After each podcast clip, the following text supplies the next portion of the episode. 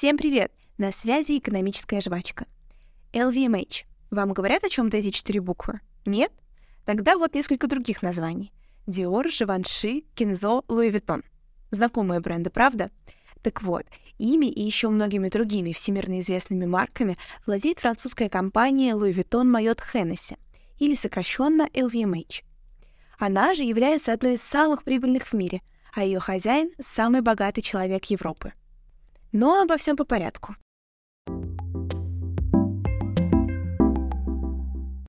В далеком 1987 году Louis Vuitton и Moët Hennessy, крупные игроки рынка предметов роскоши, приняли решение о слиянии. Это был стратегический шаг, который помог бы компаниям расширить рынки сбыта. Бренд Louis Vuitton к тому времени был уже всемирно известен.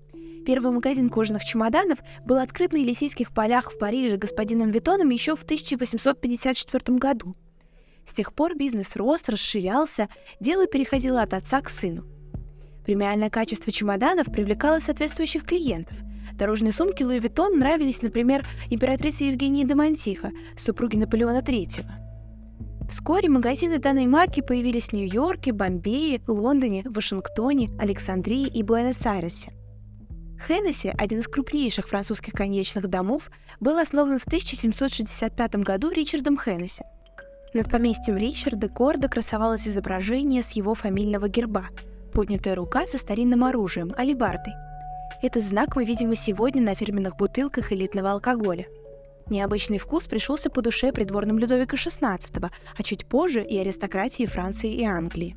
Рост популярности алкогольной марки позволил Хеннесси запустить поставки в Америку и другие страны. Компания внесла большой вклад в мировые традиции коньячного рынка – так, в 1865 году появились звездочки, придуманные Хеннесси для обозначения возраста спиртов, которыми стали пользоваться и другие производители.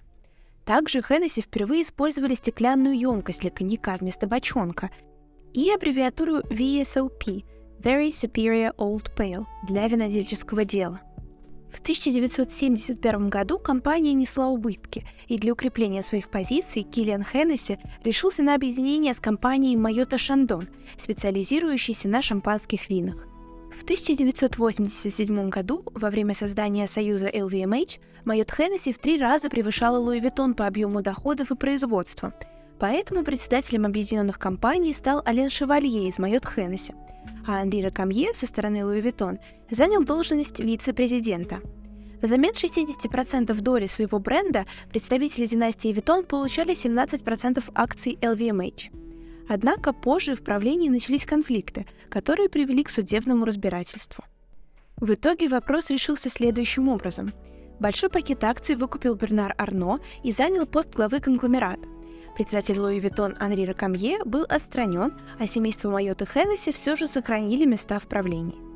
Бернар Арно сразу же взялся за дело. Приступил к зачистке рядов, уволил весь без исключения топ-менеджмент и стал управлять компанией, а председателем правления назначил собственного отца.